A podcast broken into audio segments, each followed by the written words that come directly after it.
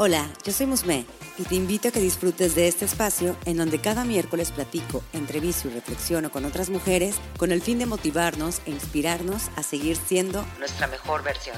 Un podcast dedicado a todas las mujeres que se ríen de la vida y disfrutan de ser ellas mismas. Seguramente te ha pasado que las cosas no salen como uno las planea, pero ¿sabes qué? A mí también me ha pasado. O simplemente crees que no cumples con los estándares que hay afuera, pero déjame te digo que ese es el chiste. Ser únicas. No te claves en ser perfecta. Mejor sé una mujer increíblemente imperfecta. Comenzamos.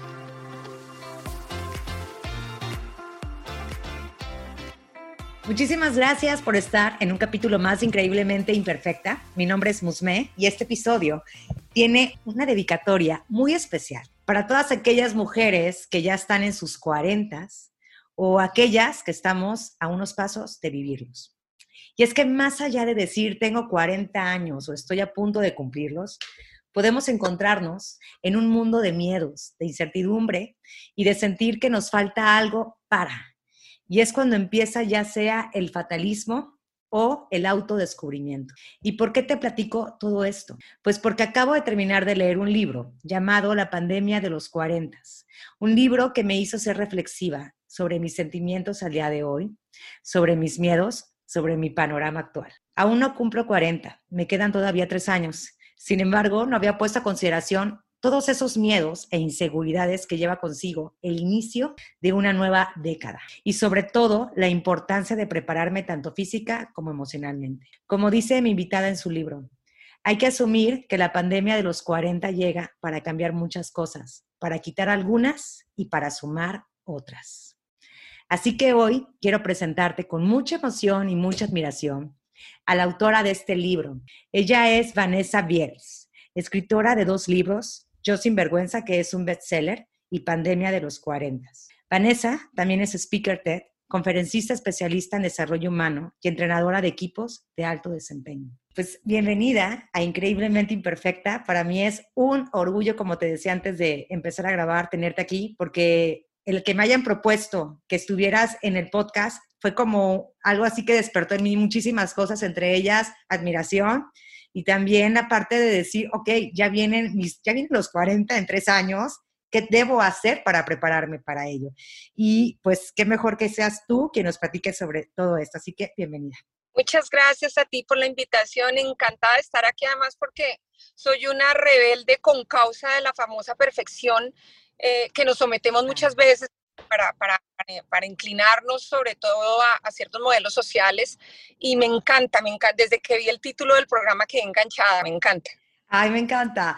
De hecho, a mí me gustaría que empezaras a platicarnos realmente cómo fue que, que, te inspiraste para ese libro. Digo, yo sé que tú lo platicas eh, en el libro, pero para las personas que apenas eh, lo van a leer, ¿cómo fue que llegó esa inspiración y por qué escribirlo? Bueno, mira, Pandemia de los 40 nace justamente en la pandemia.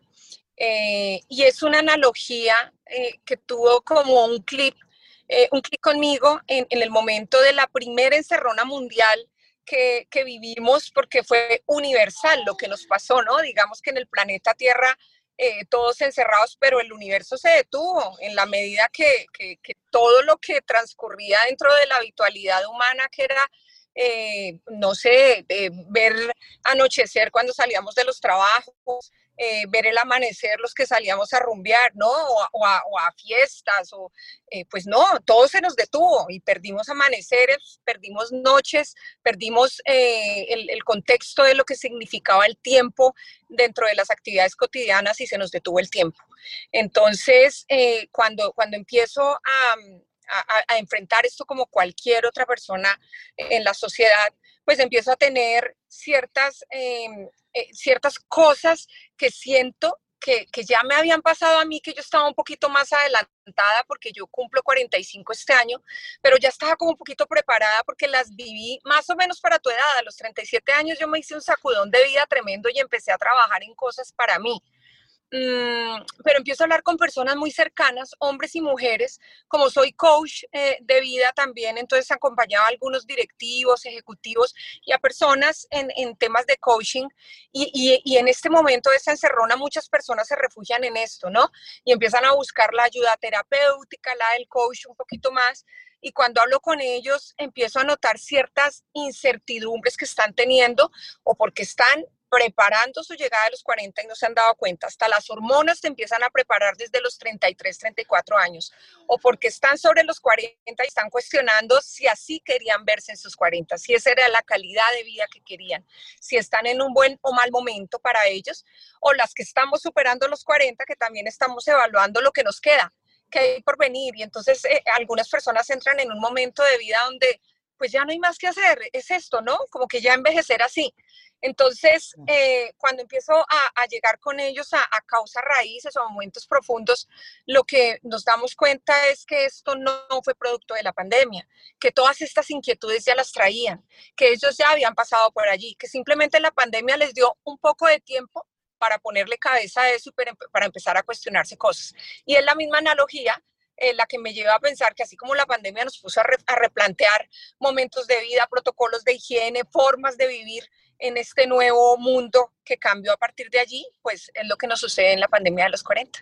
De hecho, como dices, o sea, yo te lo decía al principio, o sea, no me había, no me había puesto a considerar lo que viene, o sea, realmente es, es pues una década, ¿no? Y todo lo que ves y lo que lo ves de manera madura, ya que lo vas platicando en cada capítulo, cada experiencia que, que, compartes, que me encanta. De hecho, hay una parte que me gusta cuando hablas de las amistades. Y realmente es como voltear a ver y decir, bueno, o sea, ¿qué hice? Estoy aquí y, y debo afrontar, afrontar de, de, de manera madura, por así decirlo, las cosas que estoy viviendo. Y de hecho, ahí mencionas que hay un estudio donde dice que los 40 son la etapa en la que la vida suele estar caracterizada por una profunda sensación de vulnerabilidad e infelicidad. Así ¿Ahí me podrías platicar un poquito más cómo lo viviste? Sí, claro que sí. Mira, las estadísticas mundiales de, todo lo que tiene que ver con felicidad, que tú sabes que es uno de los paréntesis que ha hecho el mundo para empezar a indagarlo, no solo laboralmente, sino también en, en materia social de todos los espacios, es que los 40 son eh, una etapa muy vulnerable que se llena de infelicidad porque tú estás en un momento donde estás terminando de pagar las hipotecas o todos los créditos en los que te metiste, eh, estás haciendo cuentas a ver si alcanzas a recibir una pensión, tus hijos están creciendo y se van o estás eh, decidiendo que ya no pudiste tener más hijos porque así fue, eh, estás también infeliz porque te casaste muy joven o estás infeliz porque no te has casado, entonces tienen una serie de connotaciones y a eso súmale que a los hombres eh, se les viene, por ejemplo, el tema del examen de próstata, que desde los, 38 deben hacerlo, y realmente es una odisea para los caballeros esto, pero a las mujeres, entonces también se nos empieza a, a, asomar ciertas cositas que en esta etapa empiezan a ser muy rápidas, como la pérdida del colágeno, que a los hombres no les sucede, y entonces empiezan a asomarse ciertas cositas en todas las partes del cuerpo, más marcadas, con mayor celeridad. Entonces, eh, lo que sucede en esta etapa es que realmente nos, nos, comemos todo eso, nos quedamos callados, en silencio, y lo vamos apesando. Y, y, por condición natural de la edad, entonces es quedarme aquí. ¿Por qué? Porque ya socialmente estoy en este momento, porque ya no puedo soñar en grande, porque es una etapa que es ridículo soñar, eh, porque pues ya lo que tengo está bien, tengo un matrimonio, si está estable, pues mejor que fluya, así no me haya puesto en la balanza si estoy siendo realmente feliz. Eh, y entonces están todas estas connotaciones del trabajo que si lo tienes asegurado y del que no tienes asegurado, pues ya aprendí a vivir así una cantidad de cosas que realmente nos quitan las alas y, parte de mi invitación en el libro es esa, ¿no? Es, es, aprender a soñar y yo no lo hablo desde, desde la expectativa, yo lo hablo desde la conciencia y la coherencia. Yo acabo de dejar un mundo corporativo de una compañía que, que cofundé hace 20 años eh, y, y fui la cofundadora y acabo de decir, denme mi parte, me voy.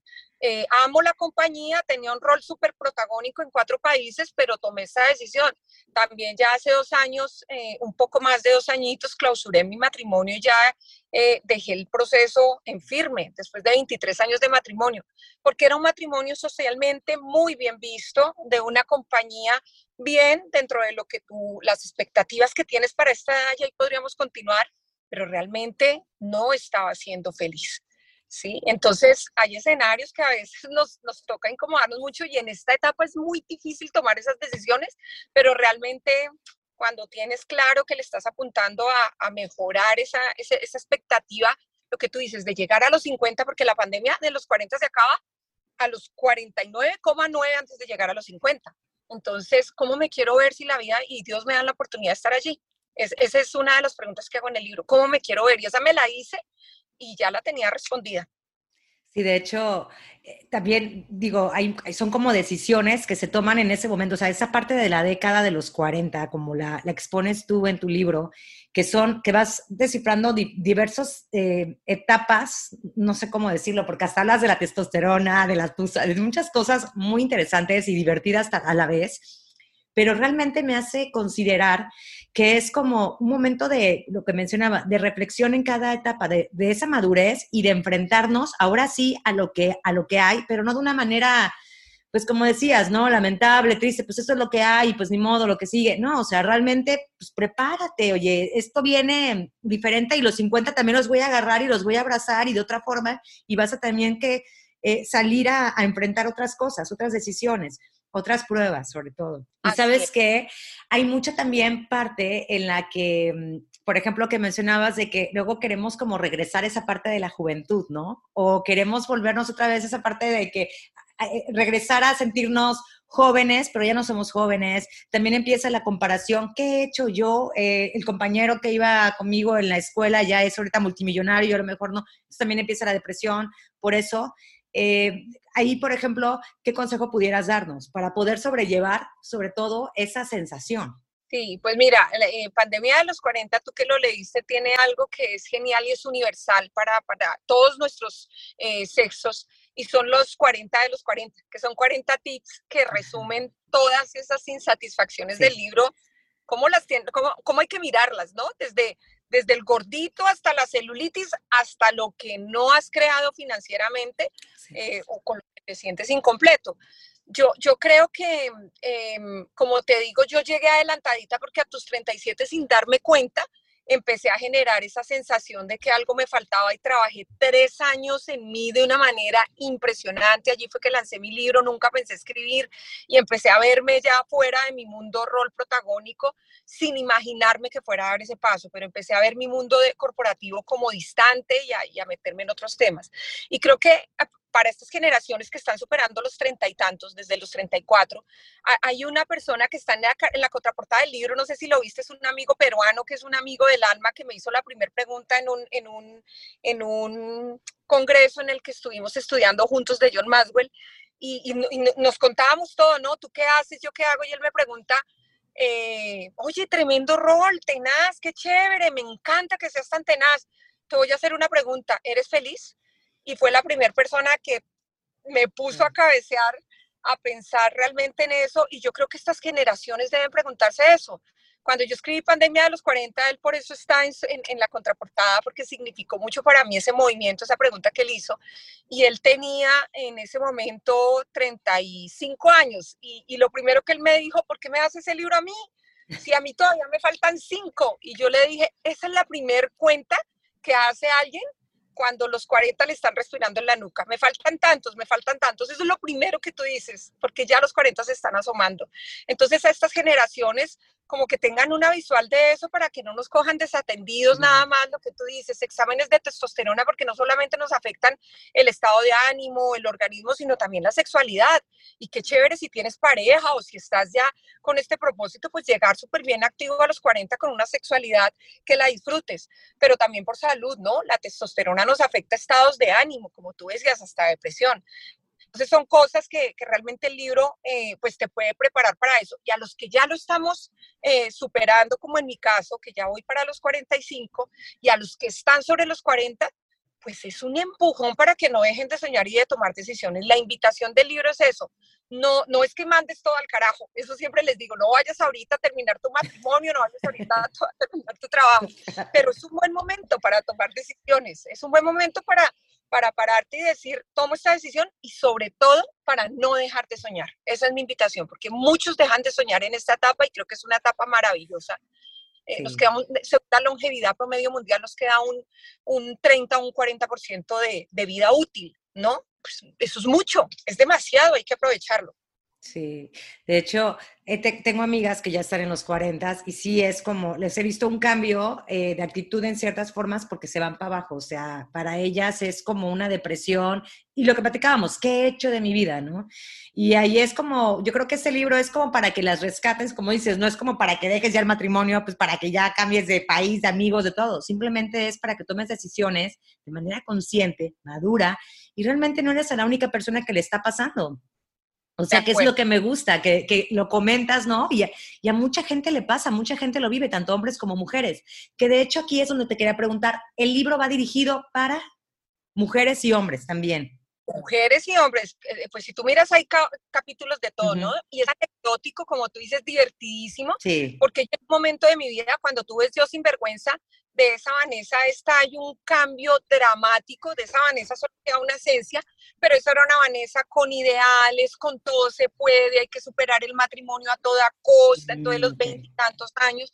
No, es un momento donde yo estoy pensando en que hay que ser responsable, pero hay que divertirse mucho, porque esto nos va a dar vida para los 50 y para lo que venga y para nuestras generaciones que van detrás. Eh, y definitivamente tú encuentras capítulos hombres, mujeres. A los hombres les va a encantar porque por fin van a poder saber qué hacen cinco mujeres más de cuatro o cinco horas en una reunión de mesa contando las anécdotas que tú leíste, que son divertidísimas. Sí, ya quiero conocer a tus amigas. Están con seudónimos, pero las van a identificar muy fácil cuando las vean. Y, a los hombres, a las mujeres nos encanta también. Yo de hecho le tengo una dedicatoria para los hombres y les digo, perdón por exponerlos, ustedes son tan necesarios en nuestras vidas que es importante que las mujeres sepan qué es lo que hay detrás de ustedes en todas estas etapas. Entonces, es un libro que divinamente eh, eh, lo pueden leer hombres y mujeres y se van a divertir a enganchar eh, con el otro de una manera muy, muy especial. ¿Cuál serían uno de tus capítulos preferidos? De manera global, mira, la verdad es bien difícil, pero es que hay dos que me divierten mucho, muchísimo. Uno es el cuarentón adolescente, porque es como esa necesidad de, hey, hay que estar churro, atractivo, hay que divertirse y todo el tema, pero no te devuelvas a conquistar ciertas cosas y ciertas personas que ya no te corresponden, ¿no? Sí. Eh, pero cuento anécdotas, ¿no? Hay una anécdota de los carros de Las Vegas, donde estoy con unos amigos y con personas cercanas que es bien divertida. Y, y hay otro que se llama Prejuicios y Colágeno, que, que, es un capítulo que trata de desvirtuar todos estos prejuicios hacia las mujeres que se involucran con, en relaciones, pueden ser serias o no, con personas menores eh, pues como la sociedad nos da más duro a nosotras por eso y a los hombres como que se los aplaude, ¿no? Ese capítulo es muy chévere porque la analogía es del colágeno que nos mantiene ahorita la piel bonita y que nos puede ayudar mucho versus ese otro colágenito que nos pone a brillar los ojos. Entonces es divertido. A mí el que me gustó mucho fue, y que es, ay, que hasta se me apachurró el corazón porque hablabas de tu nieta, es el de la Tusa. Porque realmente Tusa aquí en México es, eh, bueno, yo realmente soy honesta, yo nunca había escuchado esa palabra hasta que escuché la canción, pero luego a mí me costaba mucho trabajo entender Tusa, es como un cierre de ciclos. Sí, sobre todo de amores, de amores. La, la Tusa es cuando cierras un amor y tienes derecho a todo, ¿no? A llamar eh, borracho a tu pareja, a, llorar por ella, a beber, sales de farra con los amigos, las amigas eh, entonces no lo quieren, pero te acompañan. Y fue lo que me pasó a mí con mi nieta cuando se distanció. Eh, por eso tal vez no me gusta tanto, porque me, me, conmueve mucho ese capítulo. Sí, a mí me conmovió mucho ese capítulo, la verdad. Y, y todo lo que mencionas es muy profundo y qué bonito que, que lo compartes en, esta, en, este libro tan inspirador. Y bueno, de hecho, hace ratito habías comentado precisamente que era algo que te quería preguntar, que habías compartido 40 claves al final del libro, compartes 40 claves para guiar el proceso de, esta pandemia de los 40. Me gustaría si pudieras destacarnos como tres para, para compartir aquí a la audiencia. Bueno, eh, hay, varias que me gustan mucho, eh, pero hay una, bueno, me voy a, voy a tratar de acordarme, hay una que dice, no me las exactamente, pero dice, no, no, quieras, no quieras descabezar o matar a aquellos que, que te empiezan a decir bienvenido señor o bienvenida señora, ¿no? Entras a los sitios y te empiezan a decir, señora, tome asiento y uno dice como, oh, ya se me nota el señorato. Y si eres soltera y no has tenido hijos, pues, o los caballeros, señor, como que ya no te miran con la misma jovialidad. esa es una de ellas. Entonces es como relájate que ellos también van a llegar ahí, ¿no? Ellos van a llegar ahí. Entonces es como, esa es la carrera de la vida. Eh, hay otra que también yo la, yo la, la, la abrazo mucho y, particularmente porque es, es, irónica, porque tengo un atractivo físico que es muy, em, muy de ADN mío. Mira que yo no hago dietas, mira que yo hago ejercicio porque me comprometo con una disciplina y porque los 40 me van a doler los huesos. Entonces tuve que empezar juiciosa, no porque me encanten las curvas y este tema, no. Entonces, eh, realmente a, a, veces pareciera fácil, pero no es tan fácil y es es decirles, mira, de todos modos, también se nos asoma la celulitis aún haciendo ejercicios. También nos salen estrías. A mí me quedaron de mi embarazo, eh, las canitas. Entonces, es a hombres y mujeres también les digo como, deja de cuestionarte eso y abrázalas, porque sí, suena cliché, pero en últimas eso es lo que hemos vivido y en algún momento a todos esto nos va a pasar la pielecita se nos va a arrugar y nos vamos a encoger. Entonces es también como abrázalo porque esto hace parte de lo que has, de lo, donde tú estás ahorita y seguro has hecho muchas cosas bien. Y una tercera que te pudiera decir, eh, prepárate para los dolores de espalda. Me contaba mi instructor que es un súper instructor, tú lo ves así, súper enérgico y es de los que me pone a, así, él, él, entrena a mi hija y me entrena a mí y nos pone a sudar la gota. Y él dice que hace poquito yo le dije algo como, oye, me acosté un poquito tarde, estoy como si estuviera en una, ¿cómo dicen ustedes? En una cruda, en una cruda ah. tremenda y me tomé un coctelito y él dice, pues hace poquitico fue donde mi fisioterapeuta a, a decirle un dolor de espalda y me dijo, sí, tienes algo en la espalda. Y él le preguntó, ¿qué hago? Le dijo, empezar a asumir que estás llegando a los 40 porque te la puedo mejorar, pero van a volver a aparecer los dolores de espalda. Y mira que coincide perfecto. Así empecé yo a escribir la pandemia a los 40 por un dolor de espalda. Precisamente tengo un dolor de espalda por hacer ejercicio y ya llevo días así. Sí que pues sí, ya, ya me estoy acercando, ya me estoy acercando. Vanessa, por último, antes de pasar a la segunda parte, así rapidísimo, el llamado que quieres hacer a la sociedad con este libro? Mira, em, yo siempre, siempre he pensado eh, que, que aunque parezca a veces un poquito inquietante, sobre todo para estas nuevas generaciones, planear tanto, se puede preparar ciertos ciclos de la vida, se pueden preparar. Entonces, el llamado es que no te coja frío, porque las frustraciones, lo que yo he, lo que yo he experimentado de personas cercanas, que no tienen ese, ese nivel de conciencia de, empoderamiento que llegaron a esa etapa bien, es que tienen unas frustraciones muy profundas. Entonces, el, el, llamado a estas generaciones que se van asomando por allí es prepárate, porque, porque hay cosas, que, que privilegios que te vas a poder dar sobre los 40 eh, o pasado los 40 si te anticipas un poquito, ¿sí? A mm. veces esa carrera loca de vivir la vida mucho hasta los 30 y punto, o no preocuparte por, por planear, pues te tiene o con los fondos o los recursos limitados o con tus niveles pues para poder viajar o tus proyectos de pareja un poquito más, más cerrados, ¿no? Muchas cosas. Entonces, uno es prepararse para eso. Y, y el segundo, para los que ya estamos más adelantico, insisto, mi llamado es no dejemos de soñar porque si no, si no seguimos esa aspiración grandota en este momento de la vida, yo estoy soñando ahorita con que pandemia de los 40 eh, tengo que llevárselo a muchas personas en el mundo y ese es un sueño gigante.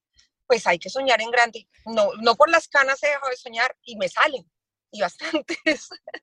Y seguramente vas a llegar a, muchísimas gente, a, muchísima gente con este, con este libro, porque es un libro, como te comentaba, o sea, profundo. Yo todavía no cumplo los 40 y sí me hizo reflexionar muchísimo. Por ejemplo, lo que acabas de decir, prepararnos, porque luego llegamos a frustrarnos, es, es una preparación mental y emocional muy cañona. Entonces, pues bueno, esa, esa parte que, que dejas, con esto me encantó que hayas terminado esta sección porque es profunda, es como de reflexión y pues ojalá y a cada persona que está escuchando este episodio les llegue y pues lean este libro de Pandemia de los 40. Antes de terminar esta, esta entrevista, hago una serie de preguntas para que las personas que nos escuchan tengan mayor conexión contigo, con mi invitada. Y me gustaría que, que la primera pregunta que, que, te voy a hacer eh, me la respondieras desde todo tu ser, de lo que te venga. ¿Cuál sería tu imperfección más perfecta y por qué? Uf, mi imperfección más perfecta es la capacidad que tengo de ser apasionada, ¿sabes?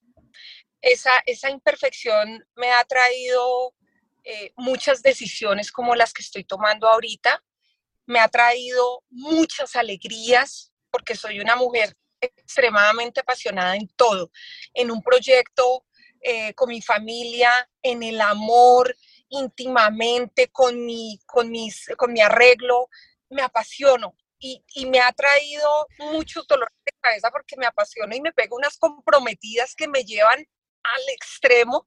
Es una de mis reflexiones que tengo en una de mis, de, de, mis, de mis, reels en, en, Instagram y es, aprendí que a veces tengo que dosificar esa pasión, pero creo que es muy perfecta porque no podría estar viviendo muchas cosas de, que hoy puedo vivir a mis cortos 44 años eh, gracias a, esa pasión, a esas pasiones que tengo en la vida. ¿Qué libro es el que más te ha marcado y deseas recomendar a la comunidad? Súper, eh, pues obviamente yo sin vergüenza y pandemia de los 40, pero en realidad el que me inspiró a escribir se llama El hombre en busca de sentido de Víctor Frankl.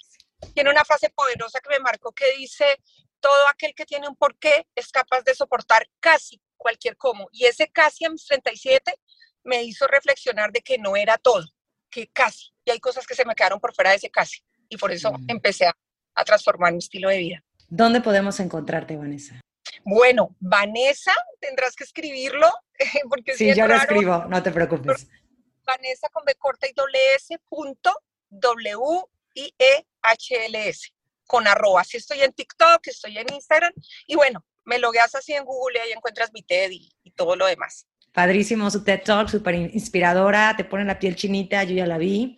Y bueno, Vanessa, antes de que se nos acabe el tiempo, te quiero agradecer muchísimo que nos hayas compartido parte de tus experiencias, de tu conocimiento, de tus reflexiones y sobre todo, gracias por haber hecho este libro que la verdad a mí en lo personal me ha abierto muchísimo la mente y me está haciendo, pues ahora sí que considerar lo que va a venir en un futuro y lo espero con ansias. Te agradezco muchísimo. A ti muchísimas gracias, México. Lindo que me ha recibido con todo el corazón con mi primer libro y este segundo, por eso es exclusivo lanzamiento en México, desde el 20 estaré por allá.